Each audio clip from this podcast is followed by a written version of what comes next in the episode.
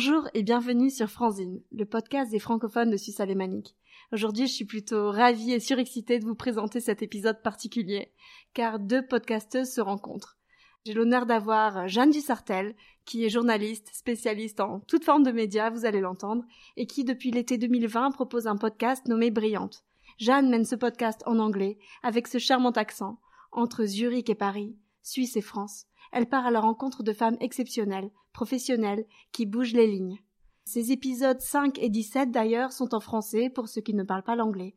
Je suis très fière de lui tendre le micro parce que son projet a une vraie impulsion éthique, sert les femmes, approfondit énormément les personnalités des invités éclectiques. Jeanne, bonjour. Bonjour Jenny. Merci pour l'invitation. Merci à toi de me recevoir et je suis très honorée d'être la première à t'interviewer. Exactement, exactement. Comment est-ce possible? Bah écoute, je sais pas comment c'est possible. Non, ça m'étonne pas beaucoup, mais je suis, je suis ravie en tous les cas de, de faire partie de Franzine maintenant. Bah merci de participer. Pour t'avoir bien écouté, ta première question, c'est que vous inspire le nom de mon podcast? Donc je te retourne la question. Franzine, ça te fait penser à quoi? Mais oui, c'est vrai d'abord que j'aime bien demander ce que ce qui inspire le nom de mon podcast. Donc le mien, moi, c'est Brillante. Euh, je trouve ça toujours intéressant de voir les différents ressentis. Franzine, bah, pour moi, c'est assez clair. C'est la contraction entre France et magazine. Euh, je trouve ça très joli, c'est poétique. Euh, c'est doux et féminin. Euh, je trouve ça vraiment très chouette. Merci. Tu sens le frangine? Il y a frangine aussi, c'est vrai dedans. C'est vrai. J'avais pas pensé. Mais je, trouve, je trouvais déjà que le France et Magazine, le magazine c'est une forme de média que j'aime beaucoup. C'est plutôt sur des, des, longs formats, on prend le temps, et je pense que ça va bien avec ce que tu fais. Des longs interviews dans lesquels on prend le temps de discuter. Je trouve que ça a du sens, c'est très joli. Merci beaucoup. Euh, on s'est rencontrés en septembre. Toi, tu avais déjà lancé ton podcast. J'ai vu un de tes posts et j'ai dit il faut qu'on se rencontre parce que j'ai cette idée dans ma tête. Ouais. Et j'ai été impressionnée par ta bienveillance. Déjà, ça a tout de suite marché entre nous. Et on a partagé aussi les mêmes vues sur la société suisse, notre francophonie, etc.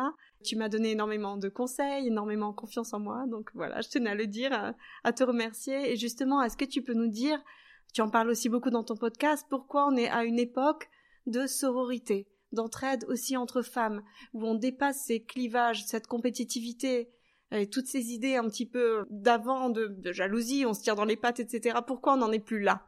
Pour être tout à fait honnête, j'espère que cette époque est révolue, mais on est encore en train de faire le chemin. Euh, on est dans une époque où définitivement il faut que les femmes s'entraident en tous les cas, parce qu'on demande aujourd'hui aux femmes énormément de choses en même temps. On leur demande encore d'être des mères euh, parfaites, exemplaires, et en même temps de travailler et de faire des très belles carrières. Et les femmes euh, s'imposent à elles-mêmes beaucoup de choses, et donc les femmes ont besoin de s'entraider parce que sinon on n'y arrivera pas. C'est trop dur ce qu'on s'impose, je pense. C'est pour ça qu'il faut croire en tout cas à la sororité et faire en tous les cas le maximum pour qu'on arrive à s'entraider, pour qu'on arrive à, s'appuyer les unes sur les autres. Et pour moi, c'était très important de créer un, projet dans, qui allait dans ce sens-là, euh, parce que je voulais montrer que les femmes n'étaient pas ces espèces de lionnes qu'on a décrit souvent, qui se tirent dans les pattes, qui voilà, qui se tirent les cheveux, etc. Que non, en fait, les femmes étaient très souvent là pour se soutenir, pour s'entraider. Et je pense que ce qu'on fait là en, échangeant sur nos, podcasts respectifs, mais comme en fait ce que j'ai ressenti avec toutes les invités que j'ai déjà eues, les 18 personnes que j'ai interviewées, j'ai vraiment ce ressenti. En fait, on est, on est beaucoup plus euh, dans l'entraide que ce qu'on a bien voulu le dire pendant des années. Même en termes d'entrepreneuriat, en fait, ça crée des énergies nouvelles. Voilà. Ça crée en même temps même de l'argent, de pouvoir se tendre des perches et de ça crée une activité plus forte. Voilà, et puis je pense que en fait c'est quelque chose peut-être qu'il est vrai et encore c'est à, c'est à confirmer que les femmes ne s'entraidaient pas beaucoup, tout simplement en fait parce qu'elles n'étaient pas forcément tellement dans dans le business ou en train de travailler au sens propre du terme. Euh, mais dans le monde associatif, par exemple, les femmes se sont toujours beaucoup aidées.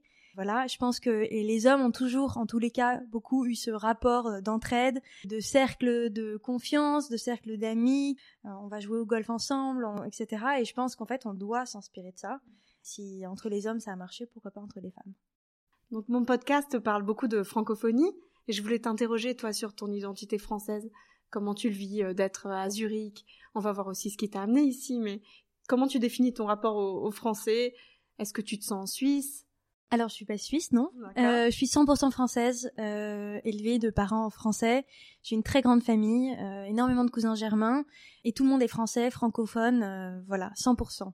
Je fais définitivement partie de l'exception en m'étant mariée avec un Suisse, Suisse-allemand qui plus est et à moitié népalais, donc euh, vraiment là je, je suis dans, dans l'exotisme.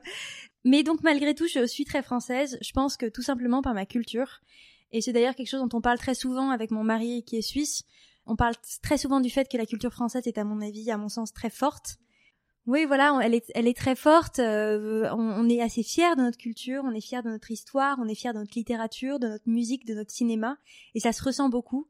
Euh, c'est vrai qu'en Suisse, les, les Suisses ne, ne, pensent pas comme ça et n'ont pas du tout la même force dans leur culture. Et donc, euh, bah, nous, dans notre couple, ça, ça se ressent. On n'a pas la même approche face à notre nationalité en quelque sorte et, et, et la culture qui est liée. C'est intéressant de voir aussi qu'on peut composer malgré cela. Et ah échanger à ce sujet. Du coup, c'est vraiment un sujet d'échange. Ah oui, c'est un sujet d'échange. Et puis surtout, c'est, je suis pas du tout dans la critique de la Suisse ou du fonctionnement en Suisse. Je pense que euh, c'est très enrichissant. Je suis très heureuse d'être dans un couple binational. Je, je m'enrichis chaque jour en découvrant d'autres choses et en m'ouvrant l'esprit sur une autre culture et une autre façon de penser, de voir le monde, etc. Ouais, absolument. Je crois que c'est comme ça qu'il faut le prendre, être euh, ouverte, absolument. Euh, donc, tu as parlé un petit peu de ton contexte familial. Euh, je voudrais bien avoir ton parcours, ta formation. Donc, tu as étudié le journalisme. Tu peux nous raconter un petit peu? Depuis toujours, je voulais être journaliste. C'était un souhait que j'avais depuis très longtemps. J'étais très bonne élève quand j'étais euh, à l'école et au lycée. Vraiment la bonne élève typique qui faisait son maximum pour avoir les meilleures notes, euh, les félicitations à chaque fois, etc. Et euh, au moment de choisir mes études, j'ai beaucoup hésité entre faire une prépa ou autre chose. En fait, je voulais, je savais que je voulais faire du journalisme, sauf que le journalisme en France, pour faire les bonnes études qui sont reconnues par l'État, c'est uniquement au master. Donc, il fallait que je trouve le, euh, la formation euh, de départ qui me permettrait d'arriver au master de journalisme. Bref, après réflexion, j'ai été prise à Dauphine et j'adorais à l'époque l'économie, je trouvais ça passionnant. En général, les questions économiques et politiques m'ont toujours passionnée et j'ai choisi de faire Dauphine qui me permettait de faire une licence et ensuite de rentrer après un concours en école de journalisme. Comme j'étais assez intéressée par mes études, j'ai quand même continué jusqu'à un master 1 où j'ai fait de la sociologie et de l'économie à Dauphine. Et puis en, en parallèle, j'ai préparé mon concours de journalisme et je suis rentrée en école de journalisme à Paris aussi. Voilà, donc j'avais une formation assez économique. Et puis j'ai commencé à travailler puisque je faisais pas mal de stages en parallèle dans différentes rédactions que ça soit en presse écrite, en télévision, en radio. On peut citer quand même, euh, tu étais à LCI. Euh, alors, LCI, c'était à la fin de mes ah, études, tout à fait. Pardon, d'accord. Et puis, sinon, j'ai fait des stages euh, aux Échos, au Figaro, au Parisien, j'ai euh, Public Sénat, enfin j'ai fait pas mal de... Tout cela est assez prestigieux. Mais c'est la chance d'être à Paris en fait. Hein. C'est le problème de, de la France et, puis son avantage quand on y est, c'est que tout est, est, à Paris et donc si on arrive à, avoir les bonnes opportunités, c'est super enrichissant. Et donc le podcast aujourd'hui, ça te permet quand même de te rattacher à Paris? Euh, le podcast aujourd'hui, alors moi d'abord, d'abord en fait juste avant de partir en Suisse, j'ai fait un autre master parce que j'aime bien les études quand même, en management des médias, euh, à l'ESCP cette fois. Et là, mon but, c'était de me former avec un œil un peu plus ouvert sur l'industrie des médias, parce que je me disais, j'arrive en Suisse alémanique, je ne parle pas l'allemand, je vais pas pouvoir faire le travail de journaliste. Et donc, il va falloir que je trouve un travail intermédiaire. Et puis, tout en me disant, le travail de journaliste, c'est un travail qui est très compliqué parce que même s'il y a des côtés passionnants, c'est un travail très précaire. C'est très compliqué de trouver un poste en CDI avec euh, une stabilité. En fait, euh, on a très souvent ces paillettes dans les yeux quand on pense en journalisme, mais dans les faits, ça peut être beaucoup plus compliqué et puis surtout ça peut être moins passionnant que ce que ça en a l'air parce que euh, quand on est un petit journaliste qui débarque dans une rédaction, on doit écrire le maximum de papier ou faire le maximum de reportages et on n'a pas forcément le temps de faire les enquêtes qui sont passionnantes, de faire la recherche qui est absolument nécessaire, etc. Bref, donc en arrivant en Suisse, euh, je m'étais formée pour euh, pour travailler plus en tant que dans le management d'un média et c'est comme ça que j'ai commencé à travailler chez CNN qui s'appelait CNN Money Switzerland qui avait ouvert en fait une antenne pour la Suisse. Qui n'est plus. Qui a fait faillite deux ans et demi après son ouverture. Voilà. Une chose en amène une autre, ça commence à être euh, la mode des podcasts, ou peut-être pas beaucoup en Suisse, mais... Pendant que j'étais chez CNN, je sentais bien qu'il y avait un problème dans le management et dans la manière dont, dont c'était fait moi je sentais que j'avais besoin de revenir euh, aux origines de ma passion, donc c'est-à-dire la création de contenu, le, vrai journalisme. Et c'est vrai que j'ai toujours adoré la radio. Je suis une fan absolue de radio. Je suis branchée à France Inter toute la journée. Et depuis que les podcasts se développent, eh bien, je me suis vraiment mise au podcast également. Euh, ma maman se moque toujours de moi parce que j'ai toujours des écouteurs dans les oreilles, c'est vrai. Dès que j'ai l'occasion, je pars me promener en écoutant un nouveau podcast et j'adore ça. Et donc, euh, c'était bien sûr une idée qui me trottait dans la tête. Et puis surtout, je me disais que quand j'étais chez CNN, je me rendais bien compte que j'avais, selon moi, un, problème qui était assez important. C'était qu'il y avait que des hommes qui étaient invités tout le temps, interviewés. J'avais l'impression qu'on donnait la parole qu'aux hommes. Et j'ai l'impression que la place des femmes dans les médias était encore très faible. Et c'est vrai que dans les faits, la place des femmes dans les médias est encore très faible. Elle est autour de 20% seulement. Seulement 20% des experts qu'on interroge sont des femmes. Et donc moi, je me disais, c'est pas normal. Il y a énormément de femmes hyper talentueuses hyper puissantes euh, qui sont autour de nous. Moi, j'en découvre euh, assez régulièrement. J'ai un réseau assez important, notamment grâce à mon mari. Ici, j'entends parler de femmes tout le temps et, et je comprends pas pourquoi on leur donne pas la voix. Et donc, je me disais que avec un podcast, de façon assez simple et assez euh, rapide, j'aurais la possibilité de, leur donner une, vraie voix.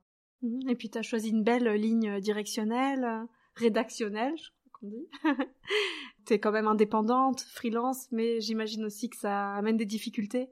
Euh, d'être indépendante? De se lancer toute seule, faire la technique. Euh, enfin, pour ceux qui savent pas, c'est quand même beaucoup de travail derrière. Alors, j'avais la chance d'être journaliste et donc euh, tout ce qui est montage, etc., je savais. Ah, t'as appris toi. Oui, alors après, quand j'avais appris, j'avais appris toute seule aussi, mais mais voilà, je, je savais. C'est pas quelque chose qui me faisait peur, la technique.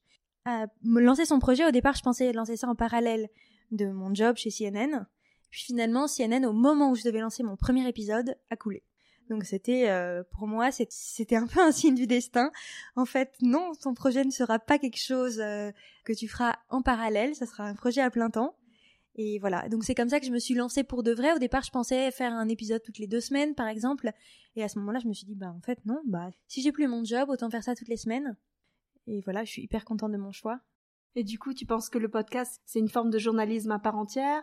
Quelque chose de plus intimiste, peut-être quelque chose de plus de qualité aussi, parce que c'est des personnes, des vraies personnes du quotidien qu'on peut interviewer. Alors, je sais pas si c'est quelque chose de plus de qualité. En fait, je pense qu'il y a énormément de formes de podcasts. Euh, beaucoup de podcasteurs qui sont journalistes et il y en a beaucoup qui ne sont pas du tout journalistes. Et je pense que les deux sont très très bien et que ça forme une, une certaine différence. Moi, je je pense que de mon côté journaliste, en tout cas, je prends vraiment le, le fait que je, je, passe énormément de temps à lire et à me renseigner sur les personnes que j'interroge. C'est clairement la plus grosse partie aujourd'hui de mon temps, c'est ça, parce que j'essaye de ne pas euh, recopier. Il y, y, a, pas mal de personnes que j'ai interrogées qui ont déjà été interrogées dans les médias, etc. Et j'essaye de trouver la petite bête, de trouver les, les choses intéressantes, d'apporter un nouvel angle, un nouveau regard. J'essaye de toujours suivre ma ligne directrice, qui est aussi un, en quelque sorte ce qu'on appelle un angle journalistique. Moi, je suis formée comme journaliste. Ça ne veut pas dire que quand on n'est pas journaliste, on ne peut pas faire de podcast. Loin de là. La preuve. La preuve. Moi, ce que j'aime dans le podcast, je pense pas qu'il y ait forcément plus de qualité ou moins de qualité, mais moi, ce que j'aime dans le podcast, c'est comme je le disais au début, c'est le côté magazine.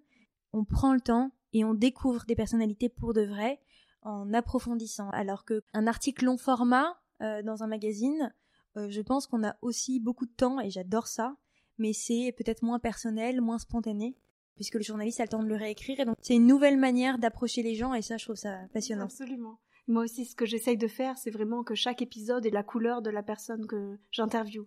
Que vraiment on se laisse envahir par sa voix, euh, sa manière de présenter les choses, euh, sa mentalité. C'est pour ça que j'essaye aussi de, de pousser. Donc, euh, je te rejoins.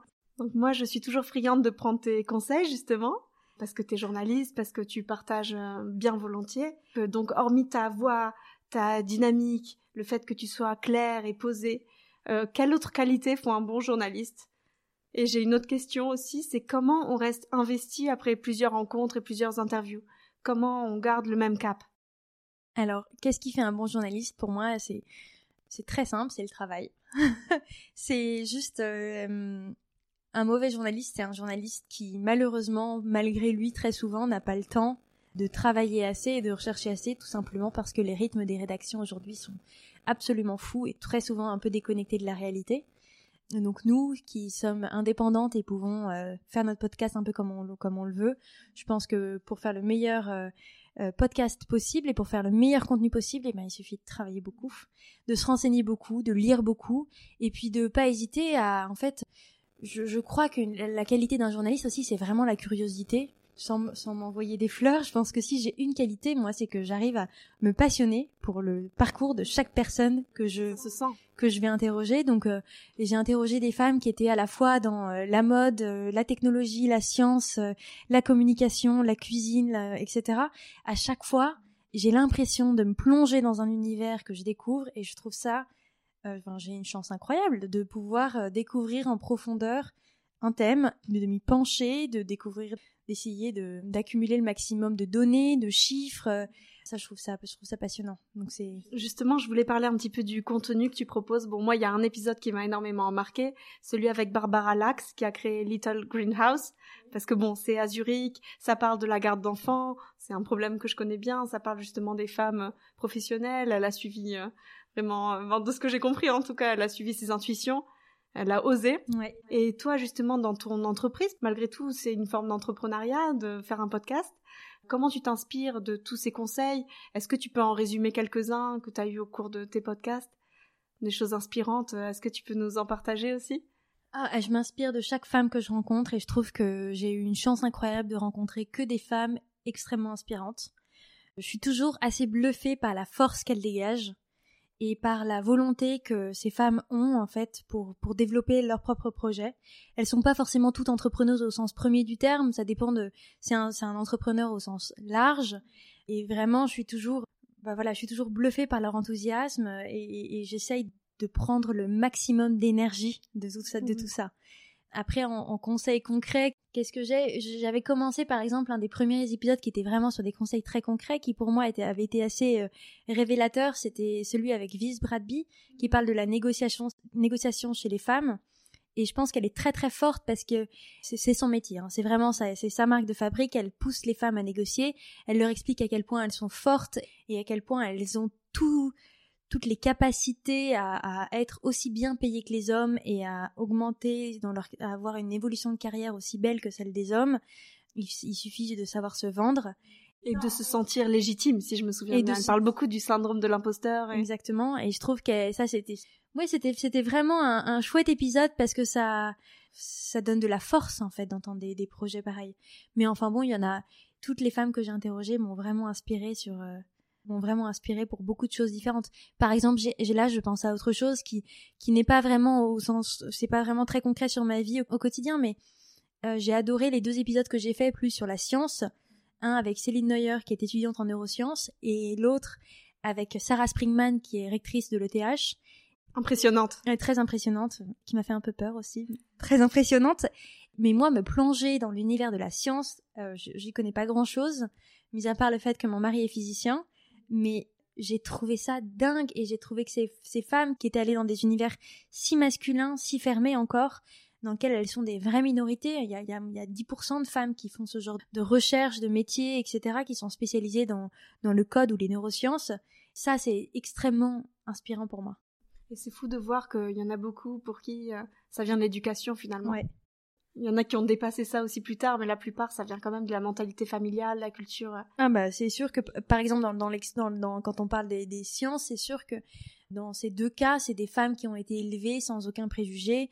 Euh, leurs parents leur ont pas dit que, que les sciences ou que les mathématiques étaient dédiées aux, aux, jeunes garçons et, et- c'est tout, et qu'elles devaient plutôt se tourner vers la littérature euh, ou la couture. Ça, c'est certain, ça a un énorme impact et on s'en rend bien compte dans chacun des interviews que la façon dont, ces femmes ont été éduquées euh, euh, détermine vraiment leur avenir. Je pense aussi à par exemple Larissa Topalo, qui est une influenceuse suisse qui fait son business sur Instagram et elle, elle a une histoire euh, avec des parents qui ont qui viennent, je crois, de de- d'Europe de, l'Est et qui ont immigré au Canada et on sent que son histoire personnelle elle en a tiré que de la force. Ouais, L'expatriation peut aussi mener à ça, mener les femmes justement à se dépasser parce que il y a plus le qu'en dira-t-on du village d'où elles viennent. Elles doivent se faire une nouvelle place et créer une nouvelle identité. Exactement. On voit pas si leur père était médecin, avocat, etc. On voit ce qu'elles sont ici, seules.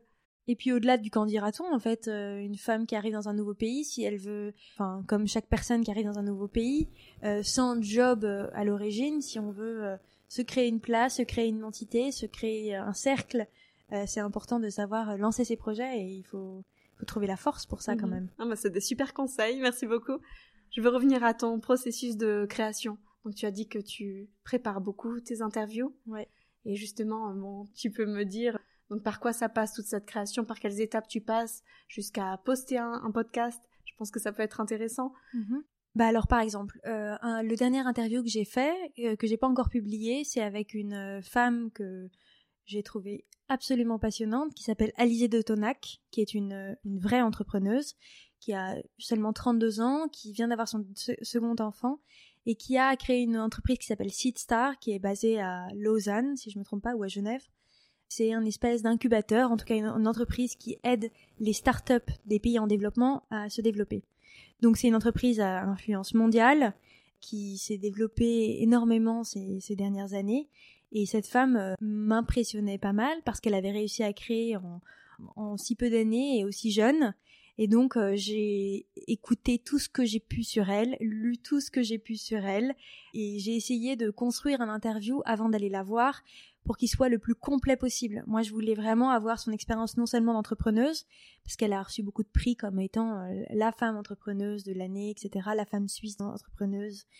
Voilà, mais je voulais aussi avoir son point de vue justement de femme, de mère, euh, comment est-ce qu'on est arrivé à gérer sa carrière et puis avoir ses conseils surtout que j'attends mon premier enfant pour dans, moins de deux mois et donc j'aimerais j'aime bien avoir des conseils et, essayer d'avoir le maximum d'informations sur comment est-ce que je dois faire, comment est-ce que je peux faire au mieux, etc. Félicitations déjà et je peux te dire que prendre des informations c'est vraiment le plus important. Ne te laisse pas forcément guider par d'autres, essaie de le prendre en main justement.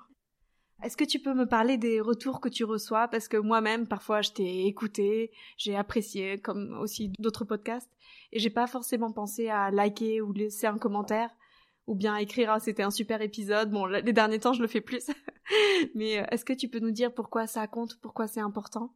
Alors c'est sûr que c'est super important. Enfin moi la première je pense pas le faire à chaque fois et, et pourtant ça, ça aide tellement et c'est tellement chouette d'en recevoir. C'est tellement chouette de savoir qu'il y a une nouvelle personne qui nous a découvert et qui, trouve que notre contenu est intéressant, est inspirant, et puis c'est quand même un peu le but. En tout cas, dans ce que je fais, c'est vraiment c'est d'essayer de, de donner le maximum de pouvoir aux femmes et de leur montrer que tout est possible. Et donc d'avoir des vrais retours concrets, c'est absolument génial. Après mon huitième épisode, j'avais notamment fait un court euh, petit message que j'avais euh, que j'avais posté et dans lequel j'avais demandé à mes auditeurs de, de me faire un feedback, euh, de me donner un retour et de me donner leur avis sur ce qui ce qui leur plaisait, ce qui leur plaisait moins. Et j'ai été assez admirative de tout ce que j'ai reçu comme retour. Ça aide beaucoup en fait. Ça aide beaucoup de, de savoir ce que les gens aiment et ce qu'ils aiment pas. Et puis après, au-delà de ça, le like, les 5 étoiles sur euh, Apple Podcast, c'est absolument nécessaire parce que sans ça, en fait, euh, on peut pas se faire connaître. Aujourd'hui, c'est les réseaux sociaux et en fait, dans les réseaux sociaux, au sens large du terme, c'est-à-dire toutes les plateformes de podcast en quelque sorte pourraient être considérées comme ça, sont notre seul outil de communication euh, sur lequel on peut vraiment compter. Donc si on n'a pas le soutien de nos auditeurs là-dessus, ça va être compliqué.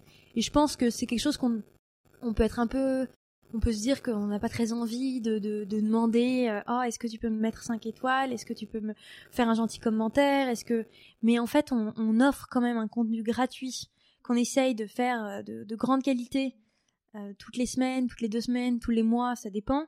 Et donc je pense qu'on a le droit de demander ça à nos auditeurs et je crois que ça leur pose pas vraiment de problème moi quand on me demande de faire quelque chose comme ça quand un podcaster me demande, euh, je le fais avec grand plaisir. Oui, moi, du coup, je me suis mise sur Instagram. J'étais un petit peu anti-réseaux sociaux. Même ma page Facebook, elle était complètement floutée. Et du coup, j'ai commencé parce que oui, il y a que comme ça qu'on peut se faire connaître. Et, et puis, il y a le problème des algorithmes qui marche aussi pour les podcasts. Si on n'est pas beaucoup liké, etc., le podcast passe en bas.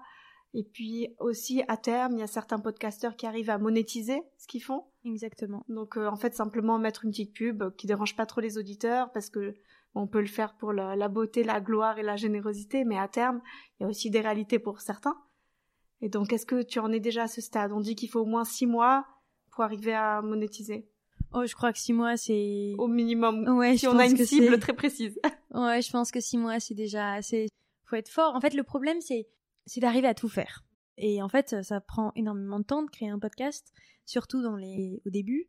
Euh, il faut être réaliste, il faut comprendre comment ça marche, il faut euh, comprendre comment nous on fonctionne, qu'est-ce qui est finalement la technique qui marche le mieux. Très souvent, on prend plus de temps que ce qu'on que ce qu'on pensait. Euh, en tout cas, moi pour moi au début, mes premiers épisodes m'ont pris énormément de temps. Maintenant, ça va mieux et maintenant, je commence à me pencher un peu plus sur la question du financement parce que c'est quelque chose qu'il faut que je que j'arrive à développer. Ouais. C'est pas facile et en fait, surtout dans un pays comme la Suisse. Alors, par exemple, euh, en France, le podcast est beaucoup plus développé. Il y a énormément de podcasteurs qui vivent de leur métier. Alors ça, c'est une question que je vais te poser vraiment clairement. Quel est le statut du podcast en Suisse? C'est vraiment encore naissant, balbutiant. Ah mais oui, c'est balbutiant, mais complètement. Euh, Il y a peu de podcasts suisses. Euh, moi, j'ai l'impression qu'on fait partie des précurseurs, euh, alors que pourtant, ça fait 10 ans que ça existe et 5 ans que ça existe et que c'est en plein boom. En 10 ans aux États-Unis et 5 ans en France. Euh, voilà, la Suisse, mais comme beaucoup, comme très souvent en tout cas sur le côté médiatique, c'est ce que je connais le mieux, arrive après et prend son temps. Et donc, par exemple, aujourd'hui, je sais que dans les agences euh, de publicité, etc., bah, en fait, le budget podcast n'existe pas vraiment. C'est encore, il faut encore tout définir. Mais là, justement, avec le confinement, etc., les gens quand même euh, se sont entourés d'audio, en fait, parce qu'on veut faire des choses, on veut cuisiner, passer du temps avec la famille, mais avoir du contenu de qualité, ça permet aussi de garder son cerveau en éveil, et puis de rencontrer des gens, de se sentir plus entouré. Mais tu prêches une convertie. Ouais. non, je suis certaine. Je suis, moi, je suis absolument convaincue euh, que le podcast c'est le média de l'avenir. Je trouve ça absolument génial d'avoir accès à des contenus euh, aussi inspirants, d'apprendre autant de choses sans être devant mon ordinateur. À la fin d'une journée où j'ai travaillé toute la journée devant mon ordinateur, devant mon écran, je suis tellement heureuse d'avoir accès à de l'information, voilà, qui soit pas sur mon ordinateur. J'adore aller marcher pour faire du sport et je trouve ça tellement génial de pouvoir euh, cumuler de, de, de la culture, de l'enrichissement personnel et, euh, et du bien-être physique. Oui, on est d'accord. Ouais. Donc merci pour vos likes et vos étoiles. Vous avez compris que ça compte beaucoup pour nous et qu'on a vraiment envie de donner le meilleur. Et que ça sera nécessaire aussi pour notre financement du Ouais, coup. voilà, c'est ça à terme. Par rapport à Brillante, donc ton podcast, quel qualificatif tu lui donnerais? En fait, c'est un adjectif à lui tout seul, Brillante. Mais euh, donc moi, je commencerai, je commence la liste si tu veux continuer. Je commencerai par dire que c'est un podcast euh, empli de sobriété, d'élégance. Euh, ça ressemble à son logo d'ailleurs, tu as très bien choisi. Tu, tu continues? Euh, c'est gentil, merci. Sobriété, élégance, déjà ça me plaît. J'aime bien. Je pense que un peu encore sur ce qu'on disait avant, je, dirais vrai et honnête parce que j'essaie d'avoir des discussions qui sont qui sont vraiment honnêtes, de pousser les femmes que j'interroge pour qu'elles vraiment qu'elles se livrent en quelque sorte, qu'elles donnent des oui voilà des vrais ressentis, des vraies astuces, euh, voilà qui soient qui nous permettent à toutes de vraiment s'inspirer et que ça soit pas uniquement de, de l'image qu'on a envie de donner. C'est pour ça que j'aime bien avoir euh, quelque chose de très spontané, de très libre, euh, de très fluide. J'aime bien, j'aime bien que l'in- que l'interview aille un peu dans une autre direction que celle qui était prévue, etc. Ouais, on sent en fait qu'elles font un travail d'introspection en même temps qu'elles te parlent. Elles Exactement. analysent toute leur vie, euh, c'est vraiment génial. Puis je dirais aussi que c'est un podcast euh, définitivement euh, féminin et féministe. Féminin parce que j'interroge les femmes et ça c'est, je pense, ça n'est pas que pour les femmes, euh, loin de là. Alors euh, amis auditeurs, euh, si vous êtes un homme, euh, sachez que vraiment ça, je vois pas pourquoi ça ne vous intéresserait pas. C'est que des femmes au parcours incroyable qui sont extrêmement inspirantes, sachant que nous les femmes quand on consomme des médias, on consomme à 80% des médias dans lesquels on ne voit que des hommes.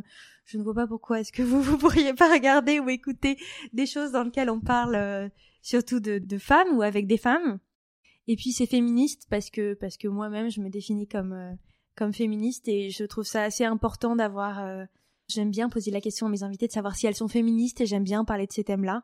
Je suis toujours euh, très curieuse d'avoir leurs réponses, très curieuse d'avoir leur retour sur ce sur ce point et ce qualificatif qui peut en déranger certaines encore. Bah justement, moi, Franzine, c'est vrai que j'ai choisi un nom qui sonne féminin, mais je voulais faire la rencontre entre Franz et Francine.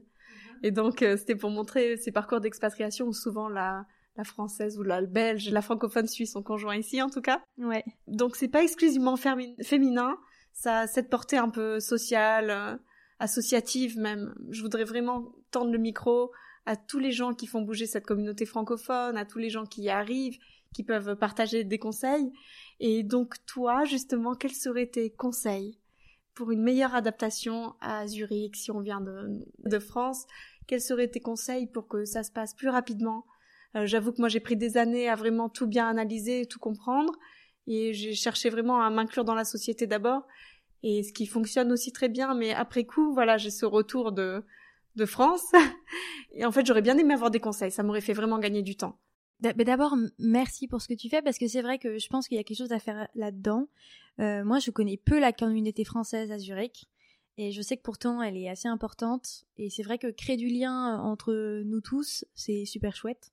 Euh, je fais partie de ces groupes Facebook euh, français à Zurich, les copines de Zurich, les mamans de Zurich, mais alors Facebook marche du tonnerre pour ça et on est très très nombreux les francophones. Voilà. Mais, mais à part ça, c'est vrai que je, je, enfin, je connais très peu d'expats, euh, enfin bref, français, etc. Voilà, mais qu'est-ce que je pourrais donner comme conseil? Donc moi encore dans mon, mon, cas était un peu particulier puisque moi j'arrivais avec un Suisse allemand comme Marie. Euh, donc moi je suis arrivée et été entourée immédiatement de Suisse allemands. Euh, donc mes copains aujourd'hui je sont Suisse allemands. Tu fais des blagues en Suisse allemand Je ne parle pas Suisse allemand, je le comprends pas mal, je le comprends de mieux en mieux. Et maintenant je parle pas mal l'allemand. Et donc euh, mes dîners par contre sont en allemand, donc c'est déjà pas mal. Je suis assez fière de moi.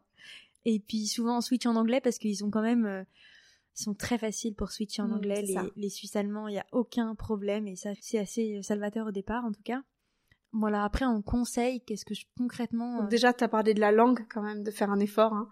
Assez essentiel. Moi, je considérais ça absolument essentiel, en tout cas, en arrivant dans notre pays, pour m'intégrer, je pense qu'il est absolument nécessaire de faire un petit effort. T'as pris des cours? J'ai pris des cours avant d'arriver à l'Institut Goethe. Alors moi, j'avais vraiment... Je euh, je savais pas dire bonjour en allemand, enfin vraiment, j'étais niveau zéro. J'ai pris des cours à l'Institut Goethe pour avoir la base de la base. Ensuite, euh, quand je suis arrivée ici, j'ai pris quelques cours euh, chez Bellingua, et puis, en fait, je, me suis rendu compte que la très bonne élève que j'étais avant et, avait un peu disparu de ce corps et que j'étais plus très bonne pour bachoter. Ah, mais il y a beaucoup de gens qui me disent aussi qu'il y a un vrai conflit entre les deux langues, les langues romanes et les langues germanophones, enfin en tout cas l'allemand en particulier, qu'il y a vraiment un conflit euh, pour euh, l'assimiler. Ah peut-être, c'est possible. Moi en tout cas, mon problème c'était que c'est quand même une langue très scolaire et que j'avais plus la force d'ouvrir mes cahiers et d'apprendre par cœur, enfin aucune envie. Euh, j'ai appris l'anglais et l'espagnol notamment euh, en vivant ces langues, en partageant, etc. Et j'ai trouvé dur euh, avec l'allemand le fait que ça soit une langue qui soit si scolaire avec tellement de règles. J'ai un avantage, je dis merci papa parce que c'est grâce à mon papa ça, c'est que j'en ai rien à faire si je fais des erreurs. Et ça c'est aussi un conseil que je peux donner, c'est qu'il vaut mieux parler et parler mal que vraiment pas faire d'avoir peur et de pas parler. Et je pense que euh, chacun apprécie, enfin chaque Suisse allemand apprécie qu'on fasse l'effort d'essayer de, de, s'intégrer avec, avec la langue. En fait, ils attendent même cet effort. Voilà. Parce que ils feront pas le premier pas forcément. De ce que oh. j'ai remarqué, oui. je sais pas si tu partages ça. Euh, je pense que vraiment, euh, on peut leur reconnaître le fait qu'ils sont très faciles pour parler anglais. la jeune génération, c'est sûr. Et que pour le coup, par rapport aux Français, ils sont vraiment, ils sont vraiment plus faciles que nous. Enfin, moi, j'ai jamais, j'ai passé des soirées entières à parler anglais avec, alors que l'intégralité des gens étaient suisses allemands, mhm. et ça n'était pas un problème pour eux parce qu'ils considéraient ça normal de switcher en anglais mhm. euh, juste pour que pour que je sois intégrée. Alors qu'à l'inverse, quand mon mari est venu vivre à Paris pendant un an avec mes amis qui étaient censés être euh, de bonnes écoles, parler très bien anglais et avoir travaillé en anglais, au bout de cinq minutes. Euh, il faisait pas l'effort. Il faisait pas l'effort, c'était fini, euh, abandonné. Alors ça lui a permis de, bien apprendre le français, mais mhm. vraiment, je, trouve que qu'on n'a pas trop de leçons à donner sur ça, non, les Français. Tu as raison. Et est-ce que tes amis suisses-allemands, du coup, euh, connaissent la politique française, la culture française? Tu sens que c'est très présent dans leur éducation, leur formation? Non, non. D'ailleurs, je, je pense qu'ils sont beaucoup plus tournés vers l'Allemagne. Et moi, je me suis rendu compte du, du, du, creux culturel que j'avais. Euh, je pense encore que c'est très français de penser qu'on a une culture tellement forte, mhm. tellement puissante que tout le monde doit connaître euh, Serge Gainsbourg ou, ou, autre, et qu'en fait, bah non. En fait, en Suisse alémanique, tout le monde ne connaît pas les références culturelles françaises. C'est assez intéressant de se rendre compte qu'on n'est pas le centre du monde. oui, ça m'a fait ça aussi. Donc moi, je suis spécialiste de littérature à la base. Je pensais avoir vu à peu près tous les auteurs quand même, même des auteurs allemands. Et donc euh, j'en découvre. J'ai une prof d'allemand qui est aussi très axée culture. Et elle me fait découvrir des auteurs essentiels, même des architectes, des gens très très connus ici, euh, grande réputation, etc. Qu'on ne connaît pas. Ouais.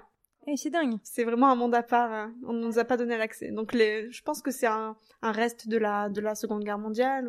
Je sais pas comment dire ça.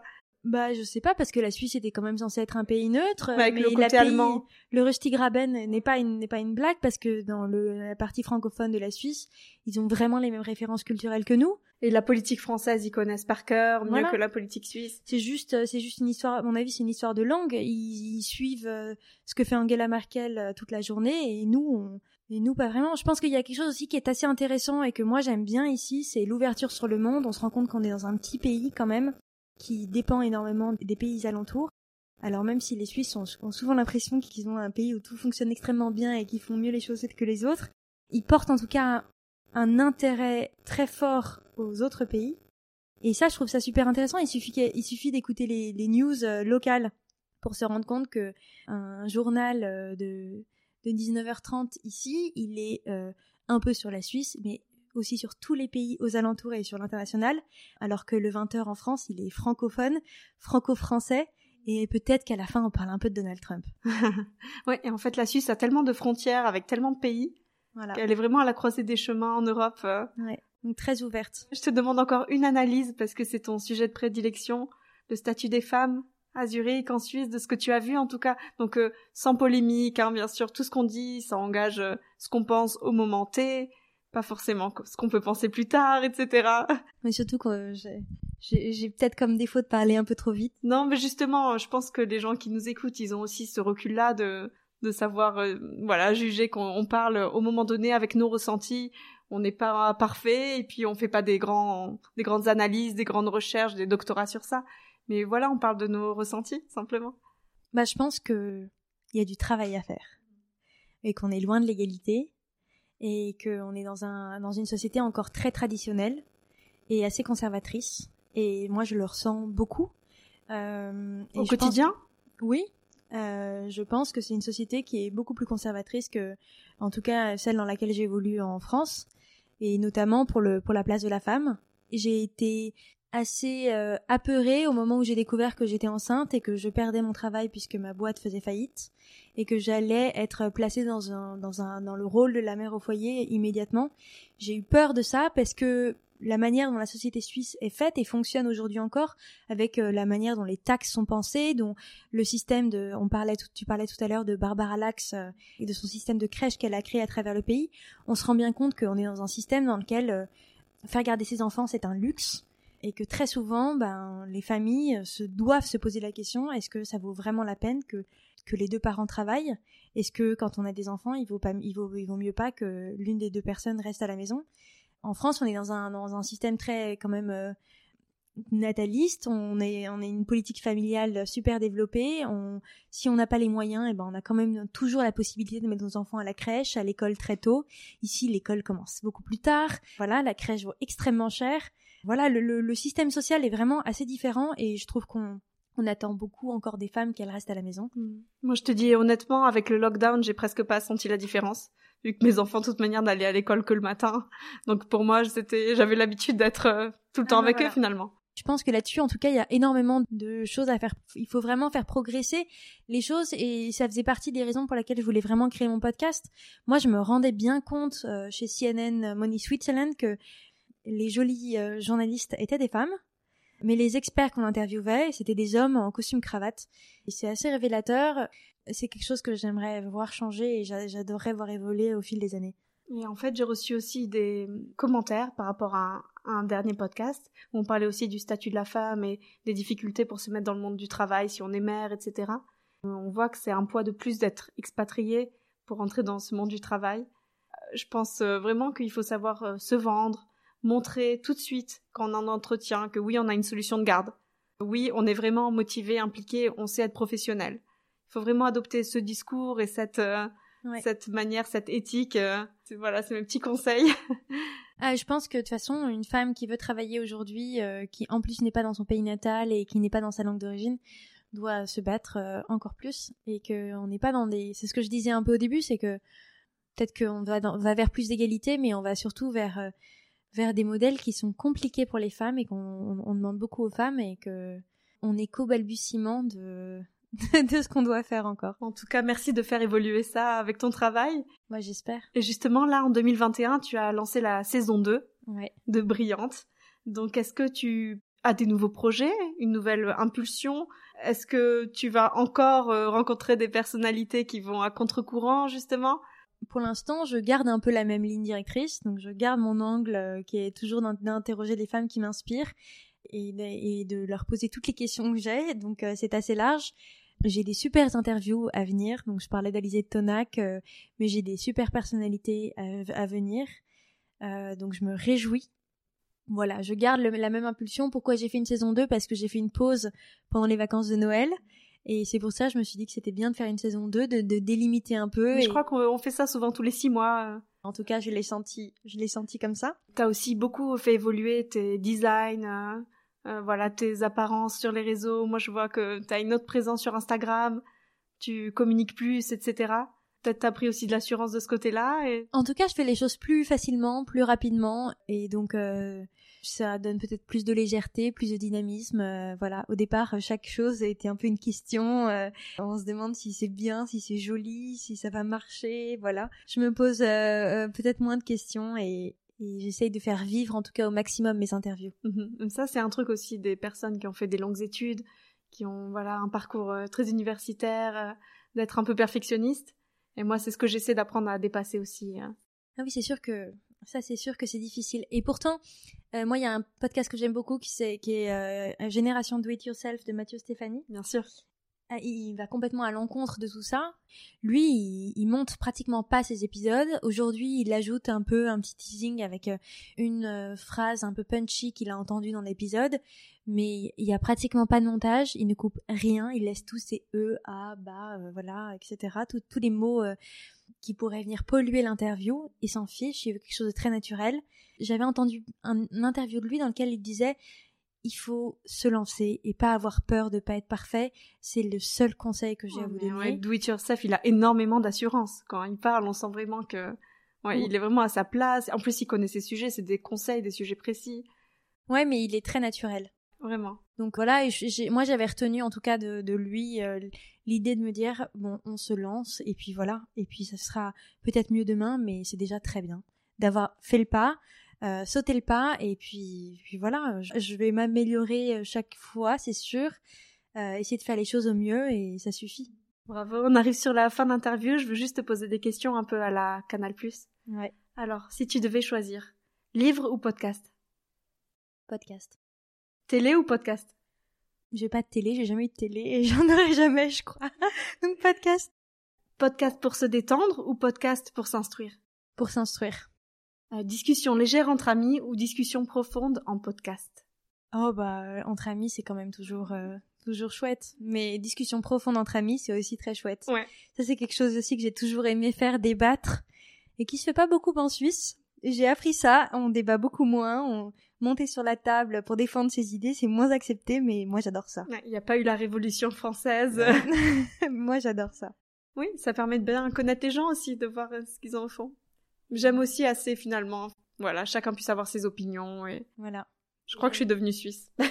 et tu vois, finalement, euh, tout le monde peut coexister, mais c'est vrai que c'est dommage. On passe à côté des gens un petit peu, mais. Enfin, tu n'échappes pas à la plus belle question, ma dernière. Quel est ton proverbe la citation euh, qui te suit en ce moment, qui te définit, qui te marque? Alors moi je pense pas trop comme ça, c'est-à-dire que j'ai jamais eu un, un proverbe, une citation ou quelque chose. J'ai l'impression que c'est un peu à l'américaine cette façon de penser où on ah est euh, guidé par un. Oui, voilà. Moi j'ai pas vraiment ça, mais c'est vrai que quand tu quand tu me poses cette question, tout de suite me vient à l'esprit euh, cette phrase qui dit "Do one thing a day that scares you" et qui me motive. Alors tu peux traduire, on est dans un podcast francophone. Euh, fais quelque chose chaque jour qui te fait peur. Mhm. C'est vrai que c'est quelque chose, quelque chose auquel je pense souvent et j'essaye de, de me challenger, de me dépasser euh, chaque jour un peu. Je dis pas que je fais quelque chose chaque jour qui vraiment me mhm. fait peur, mais typiquement quand j'ai lancé mon podcast, c'est vraiment quelque chose auquel j'ai pensé en me disant ah bah oui ça me fait peur je sais pas ce qu'on va penser de moi mais c'est pas grave on y mhm. va et à chaque fois que j'ai un nouveau pas je me dis bah c'est super je l'ai réussi. Je pense que c'est assez important d'arriver à formuler ce qui nous fait peur, à formuler ce qu'on a, ce qu'on a réussi à faire. Et donc, euh, c'est peut-être ça qui pourrait me, qui m'aide au quotidien. Ah, c'est très inspirant. Merci Jeanne de cet échange. On est heureux d'avoir entendu ton histoire, tes analyses, avec tellement de naturel. Euh, toi qui mets toujours les autres en avant, j'espère être arrivée à te mettre aussi en valeur. Merci Jenny. Merci, tout ton professionnalisme, euh, aussi le bon esprit dont tu fais preuve, ta vivacité, ton esprit d'entreprise. Ça présente le podcast sous un angle différent, aussi plus professionnel. On peut montrer qu'on peut créer des synergies. Donc euh, nous sommes euh, les francophones, voilà les podcasteuses de Zurich. Merci à vous d'avoir suivi cet épisode spécial de Franzine, le podcast des francophones de Zurich. Merci de vos likes, de vos commentaires pour Brillante et Franzine, et merci d'encourager ces échanges, de nous accompagner. Ce n'est pas si virtuel. À bientôt.